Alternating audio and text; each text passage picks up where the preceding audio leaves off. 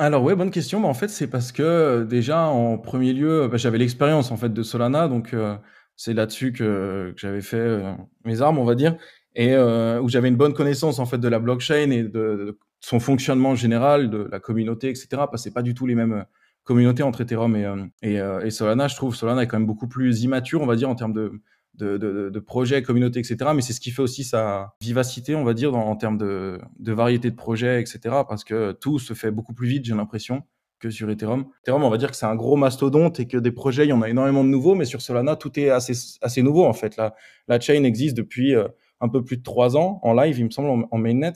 Heu, mais ça fait que 2 ans que des projets build dessus et donc ça fait qu'il y y a une chance sur, heu, 3 pour que quand un projet sorte, ce soit le premier de son son domaine, on va dire.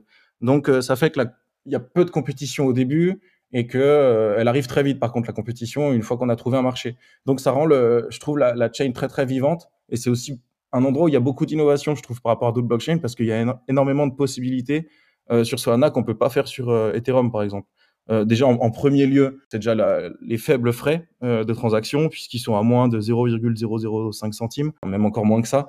Donc heu, ça, ça la rend accessible en fait à tout le monde et on n'est pas du tout sur une dynamique comme, Ethereum où faut, en pleine période d'utilisation de la blockchain, on peut se retrouver des fois avec des frais de 80 par transaction où ça, c'est juste pas possible. Sachant que la plupart des gens qui rentrent en crypto rentrent avec 20-50-100 Heu, s'ils passent les 3/4 en en frais de transaction, c'est juste mathématiquement, pas possible.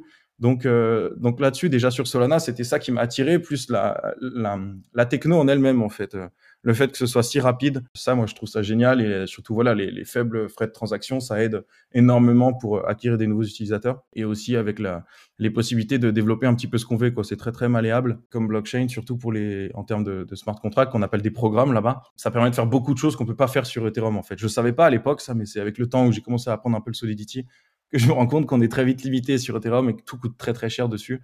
Alors que sur Solana, c'est, c'est beaucoup moins cher et donc beaucoup plus intéressant. Donc heu, donc voilà pourquoi j'étais resté sur Solana et et puis aussi, bah, évidemment grâce à mon expérience que j'avais avec Solanart, c'était beaucoup plus beaucoup plus simple en fait de rester dessus.